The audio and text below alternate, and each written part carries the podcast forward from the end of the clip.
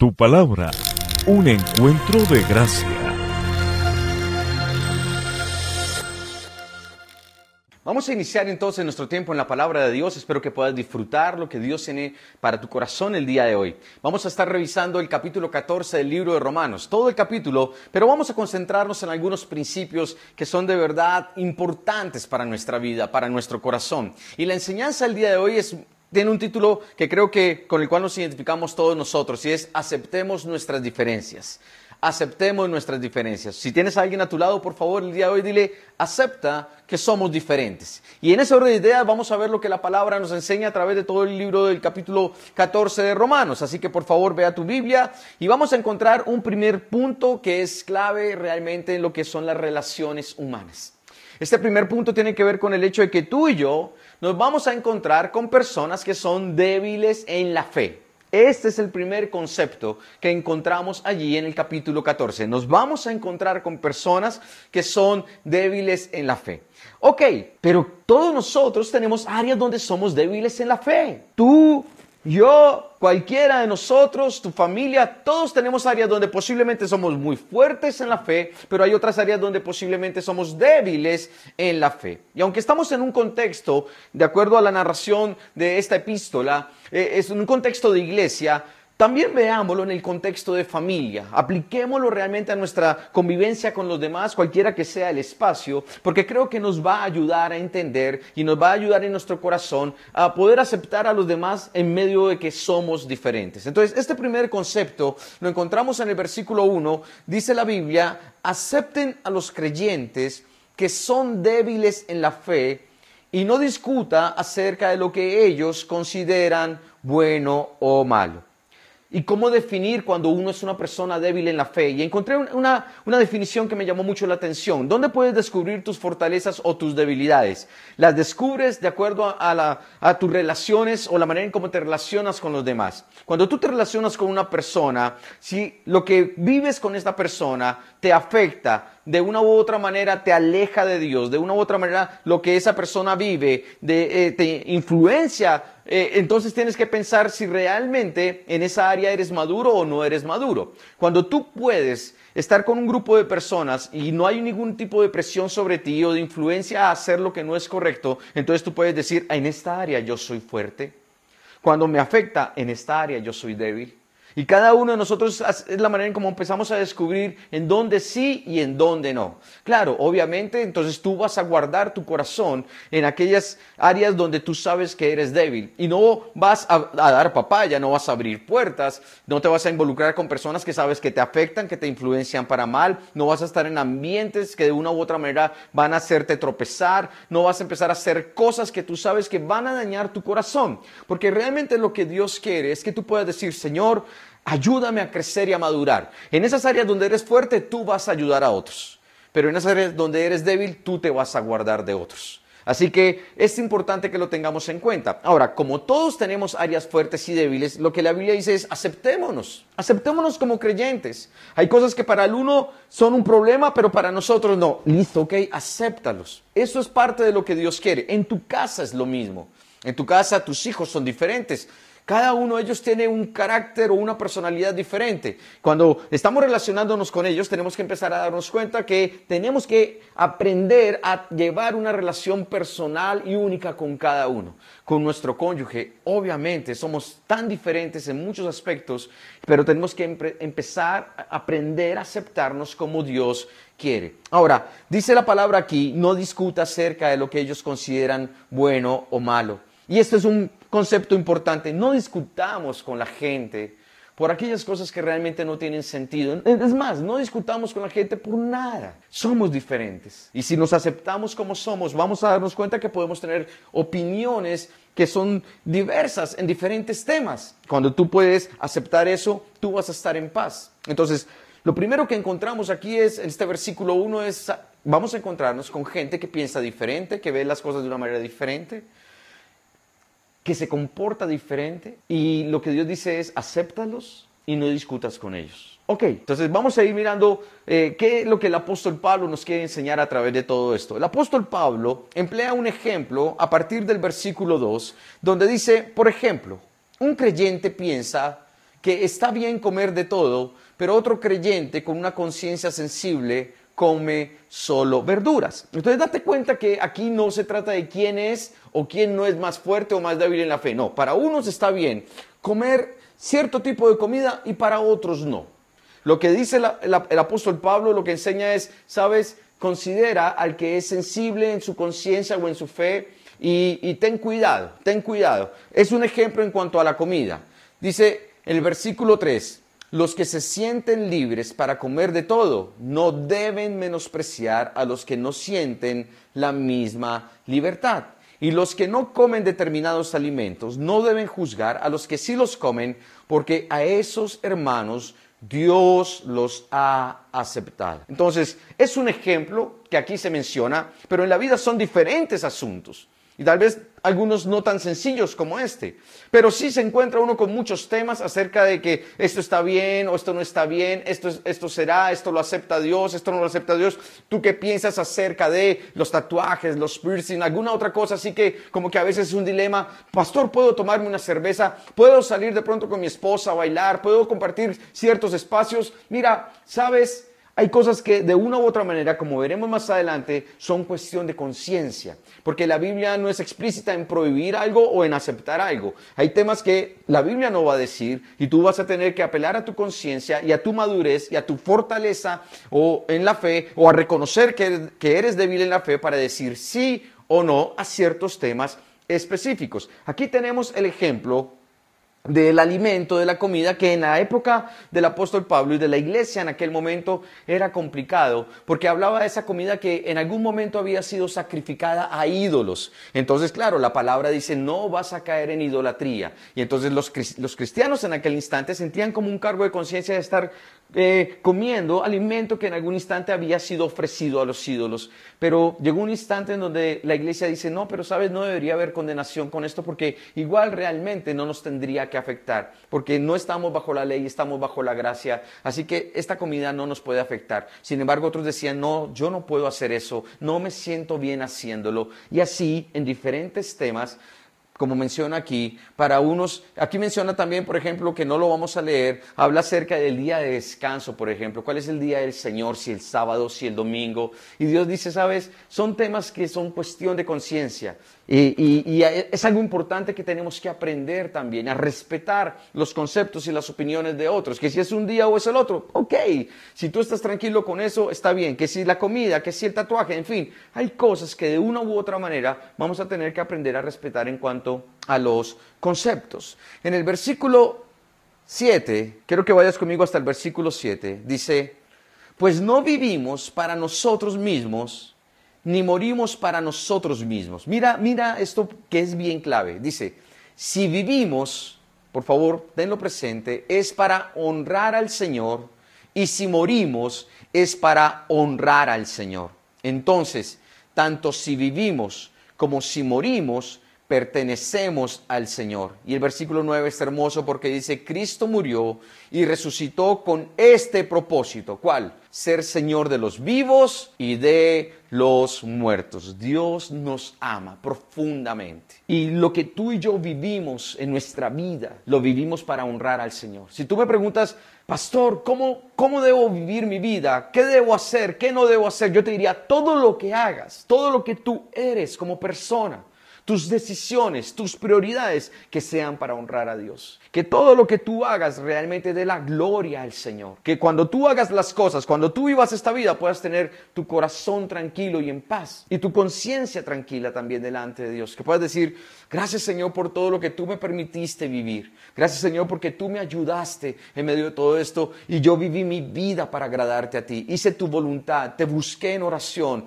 cumplí con tu propósito, Señor, para mí. Me di cuenta realmente que cuando iba de una manera equivocada, Tú, Señor, corrigiste mi camino, tú me ayudaste a crecer, tú fuiste el que obró en medio de mi vida. Y esto es importante porque esto nos va a ayudar a madurar y necesitamos madurar. Necesitamos madurar en lo que es la convivencia con los demás, tanto en la iglesia como en este contexto, pero también y sobre todo en casa, en nuestra familia. Necesitamos aprender a vivir para Dios en medio de nuestros hogares. A muchos de nosotros se nos olvida que somos creyentes cuando estamos en casa y Dios perdona perdónanos por esto. Y tú sabes de qué estoy hablando. Muchos de nosotros lamentablemente nos dejamos exaltar, gritamos, eh, ofendemos, herimos a los demás, no somos pacientes, no somos eh, de aquellos que tal vez colaboramos mucho, tal vez no somos tan generosos y tan bondadosos, inclusive como somos afuera de la casa, porque a veces nos comportamos muy bien en otros espacios, pero en casa nos cuesta mucho.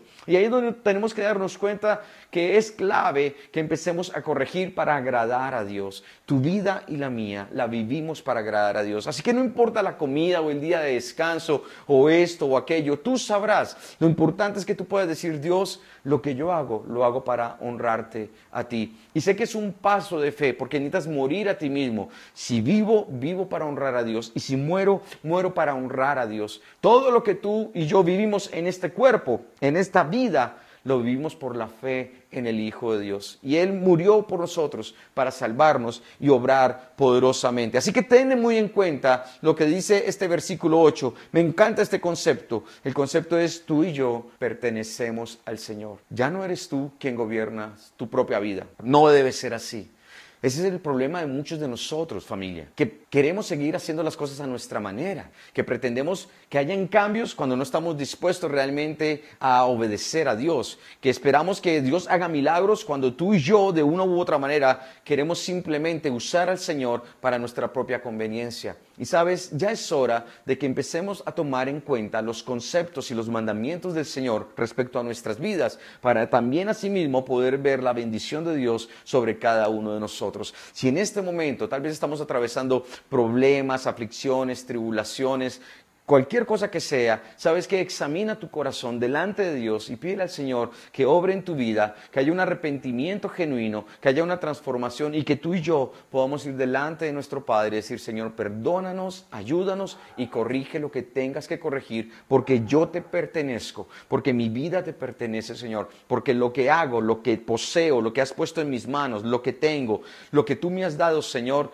te pertenece a ti, Dios. Y con esto te quiero honrar quiero honrar con mi servicio, te quiero honrar con mis recursos, te quiero honrar con mi tiempo, te quiero honrar con mi familia. Quiero realmente hacer tu voluntad. Y esto puede marcar un antes y un después en cada uno de nosotros. Si tú te sientes en una relación con Dios que no ha crecido, que no ha madurado, este es un antes y un después. Para aquí y dile al Señor, de ahora en adelante voy a hacer lo que tú me dices, Dios. Cada decisión, cada acción, todo lo que he vivido ahora en medio de mis diferentes contextos, voy, Señor, a enfocarlos en lo que es tu voluntad para mi vida. Así que ánimo y sigamos adelante. Cuando miramos el texto, hay algo interesante y es que Dios ya empieza a confrontarnos respecto a aceptar a los demás, aunque sean diferentes a nosotros mismos, porque de una u otra manera, cuando no aceptamos que somos diferentes, empezamos a caer en el juicio. Y en el versículo 10 dice la palabra, ¿por qué entonces juzgas a otro creyente? ¿Por qué menosprecias a otro creyente? Está hablando a creyentes que menosprecian a otros creyentes. Está hablando a un esposo que menosprecia a su esposa o a una esposa que juzga a su esposo. O a un padre que juzga a su hijo o un hijo que menosprecia a su padre. Está hablando a hombres y mujeres que tal vez en nuestro corazón lamentablemente hemos caído en la trampa de creernos mejores que los demás, o que lamentablemente pensamos que porque ahora somos creyentes de más tiempo en la iglesia, de tal vez más compromiso, tal vez de más estudios bíblicos o lo que sea, entonces ahora somos mejores que otros. Dios dice, no, sabes, no. Hay áreas fuertes en tu vida, pero también posiblemente hay áreas débiles en tu vida. Puedes reconocer cuáles son las áreas débiles en tu vida. Haz un inventario. ¿Dónde puede ser? Algunos dicen, pastor, tal vez en el área moral en mi vida. Me cuesta el área moral. Tal vez en el área sexual. Tal vez en el área del, del manejo de los recursos, del, del, manejo del dinero. Tal vez, Señor, entiendo que el área débil en mi vida es la amargura, o el egoísmo, o el orgullo. Soy una persona conflictiva. Tal vez. Eres fuerte en otras cosas, pero qué bueno poder empezar a colocar en manos de Dios eso que nos cuesta. Porque cuando yo puedo ver la viga en mi ojo, entonces dejaré de ver la paja en el ojo ajeno. Podré dejar de estar juzgando a otros y menospreciando a otros. Dice la palabra, ¿y por qué lo haces? No deberías. Y es parte obviamente del plan de Dios para restaurar también.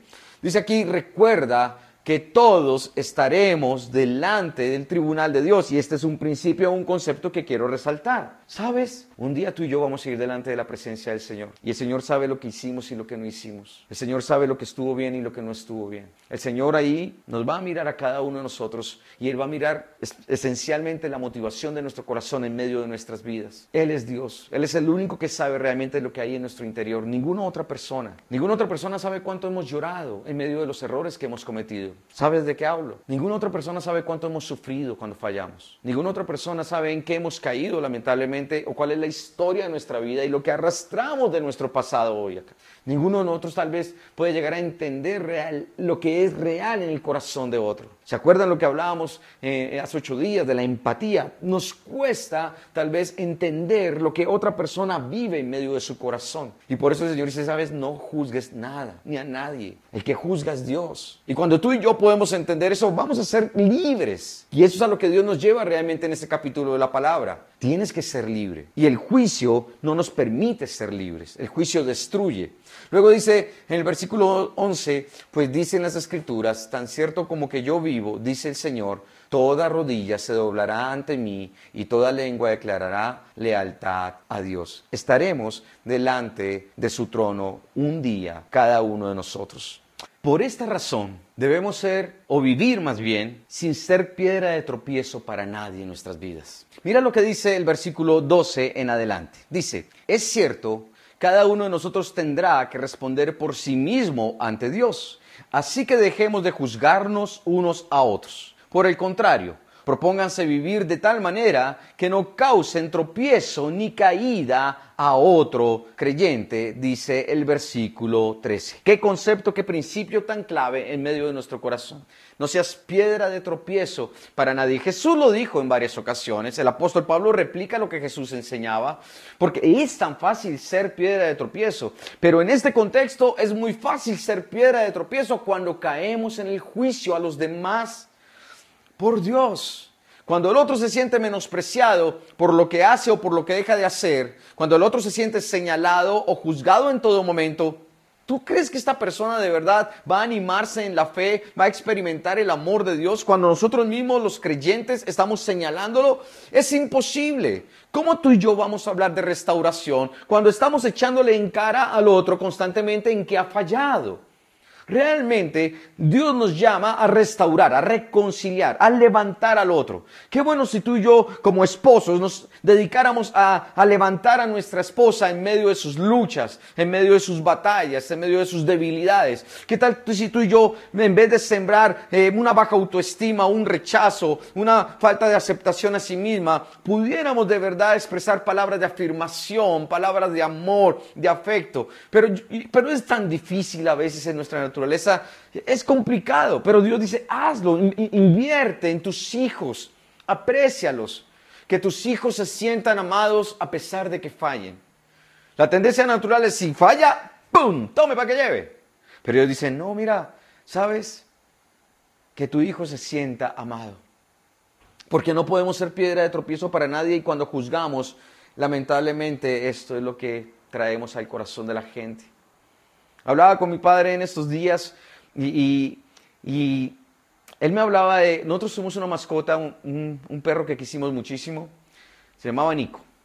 15 años duró con nosotros. En una etapa de nuestras vidas, mis padres fueron a vivir a Cartagena y, yo me quedé estudiando en Bogotá, entonces ellos se llevaron a, a, Nico porque realmente era yo quien lo cuidaba. Ellos se lo llevaron, y, pero yo trataba de pasar mucho tiempo con ellos. Y yo recuerdo que cuando yo pasaba tiempo con ellos, aunque era en general, cuando yo no estaba también pasaba, el perro se perdía, se iba. Nosotros vivíamos eh, cerca en, un conjunto ahí al lado de la playa y él se iba. Él salía y se perdía. Y cuando regresaba llegaba oliendo a todo. Él se revolcaba entre la comida de los, de, los sobrados de los peces, cuando los pescadores traían el pescado, él se revolcaba en esto, él jugaba con la red, se revolcaba en la tierra, él llegaba vuelto nada y oliendo asqueroso. Y él llegaba a casa.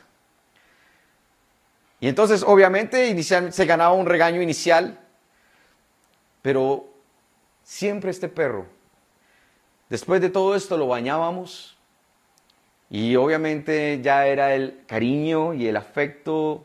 Y mi padre me decía, a pesar de que este perro hacía esto muy seguido, nosotros nunca lo desechamos, ni lo regalamos, ni, ni dijimos, tú ya no vas a estar con nosotros. Al contrario. Es decir, a pesar de las cosas terribles que hacemos, a pesar de que podamos oler terrible, a pesar de que haya muchas cosas de nuestro pasado que no estén bien, Dios dice, yo no te voy a desechar. Y si tú alguna vez te sientes completamente rechazado por tus errores, yo quiero decirte, tú necesitas un encuentro de gracia. Y ese encuentro de gracia viene a través del amor de Dios que se expresa a través de su palabra. Y cuando tú y yo podemos entender este amor tan grande, tú vas a decir, Dios, gracias por todo lo que tú has hecho por mí en el pasado y ahora por lo que haces y por lo que harás, porque tú das sentido a mi vida. Así que yo quiero animarte a que pienses en cómo Dios puede restaurarte y dejes que Dios te restaure. Tal vez las cosas están difíciles en este momento. Tal vez tú te sientes fracasado, frustrado, impotente frente a que las puertas se han cerrado. Tal vez eres eh, el hombre de la casa y sientes que no tienes manera de traer provisión, o tal vez te sientes de una u otra manera señalado, porque a veces sientes que no haces lo suficiente. Pero Dios dice, sabes, tú estás en mis manos y yo te voy a ayudar, te voy a restaurar. Pero necesitas entender quién eres para mí. Tú eres mi hijo. Y no hay nada que la gente pueda decir en tu contra que cambie esa condición. No hay nada que la gente pueda pensar de ti que haga que yo te ame menos. Yo te amaré siempre. Y te amaba cuando aún no eras mi hijo. Ahora, con más veras te voy a amar. Así que, por favor, Tú que estás allí luchando en tu corazón con, con el sentirte aceptado o con no sentirte rechazada, te digo, hoy es el día de decirle Dios gracias porque tú me aceptas como soy, porque tú me amas como soy. Y a pesar de mis errores, no me desechas, tú le das sentido a mi vida. Díselo a la persona a tu lado, por favor, porque vale la pena recordarle que Dios es bueno.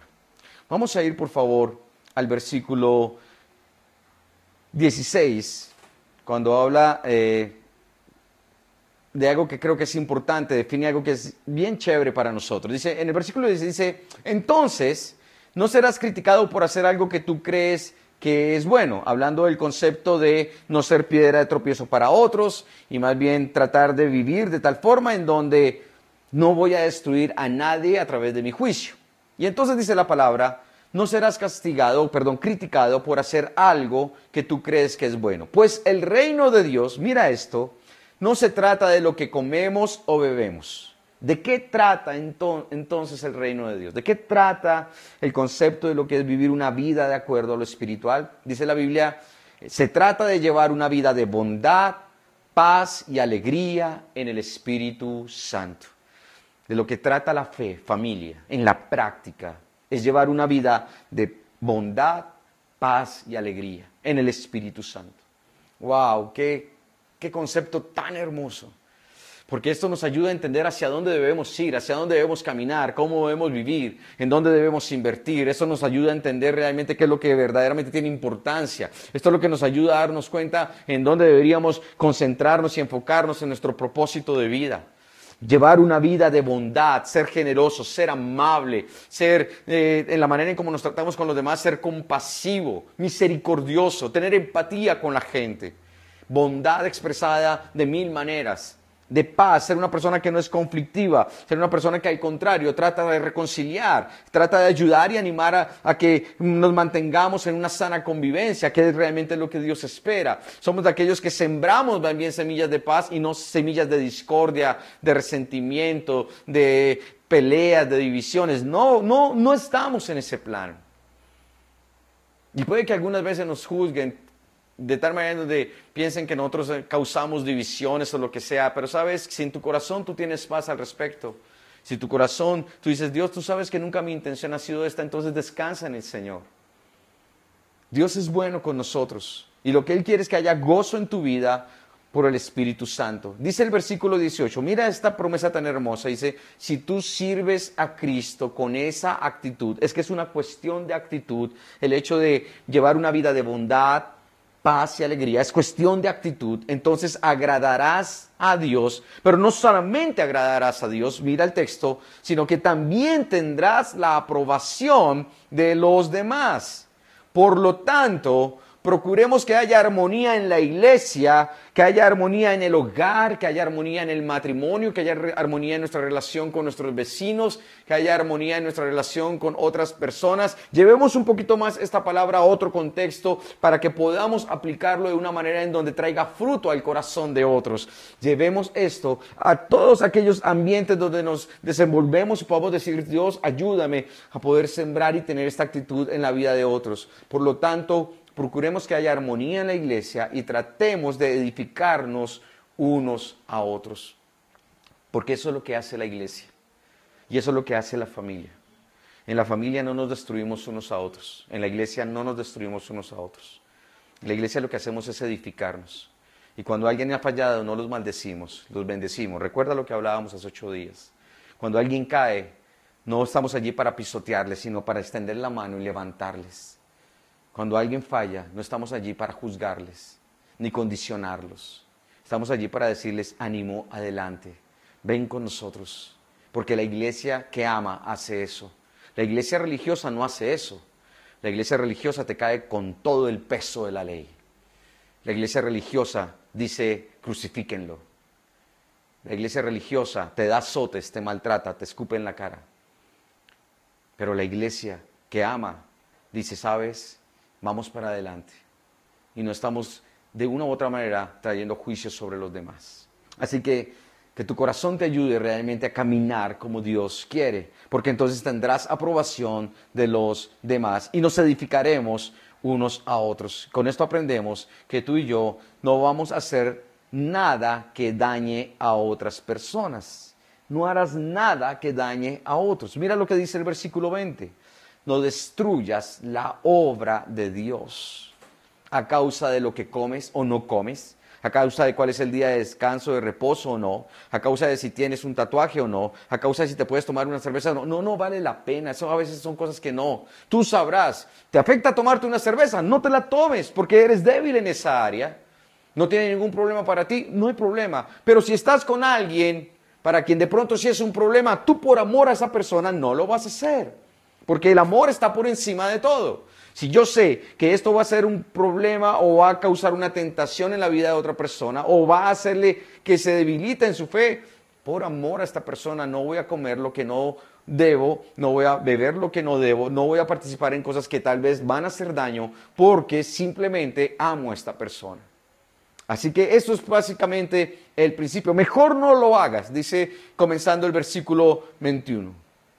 En el versículo 22 dice, tal vez crees que no hay nada malo en lo que haces, por favor, ten en cuenta esto. Me encanta como lo dicen eh, aquí en la nueva traducción viviente, pero manténlo entre tú y Dios. Puede que hayan cosas que para ti no son mal, no están mal, pero manténlo entre tú y Dios. Dice la palabra, benditos son los que no se sienten culpables por hacer algo que han decidido que es correcto pero mira lo que dice el versículo 23. Pero si tienes dudas acerca de si debes o no comer algo en particular, tomando este ejemplo, entonces es pecado comerlo, pues no eres fiel a tus convicciones si haces algo que crees que está mal. De esta manera pecas. Lo que está diciendo Dios en su palabra es, no juzgues a otros por lo que hacen o no. Si no es algo que está prohibido explícitamente en la palabra, Ahí pueden haber diferentes maneras de pensar, pero por amor a otro te vas a abstener o simplemente el hecho es que tengas libertad. No vamos a hacer nada que dañe a los demás. Pero lo último que dice es, ¿sabes? No peques. ¿Cómo pecas? Si tú esto que estás haciendo para ti es pecado, entonces de una u otra manera te va a afectar en tu corazón. Más bien mantente fiel a tus convicciones. Mantente fiel a aquello que en tu corazón tienes claro. Si no tiene nada de malo, ok, no hay lío. Pero si tú dices será y no te deja estar en paz y no te deja estar tranquilo, entonces mejor no lo hagas.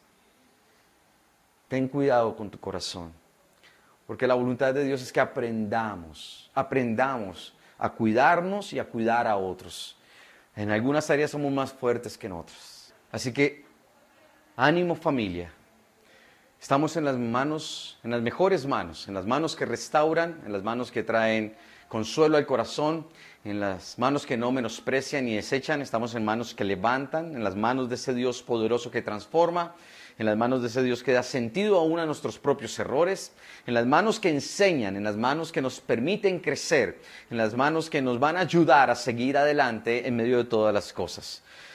Y mi anhelo y mi oración es que tú y yo podamos ser parte de una iglesia. Y cuando me refiero a ser una iglesia, no me refiero simplemente al concepto de una congregación. Me refiero, al concepto de que ser, somos personas personas que formamos parte de lo que Dios llamó y diseñó como iglesia. Somos un cuerpo. Iglesia somos en casa. Iglesia soy en medio de mi trabajo. Iglesia soy en medio de mi comunidad. Iglesia soy cuando estoy exponiendo que Jesucristo es mi Señor y mi Salvador. Cuando me atrevo a decirle a otros, Cristo vive en mí, ya no soy yo. Iglesia, de una u otra manera, es cuando tú puedes decir, el Espíritu Santo de Dios está en medio de mi corazón. Por eso voy a llevar una vida de bondad, de paz y de alegría en mi corazón.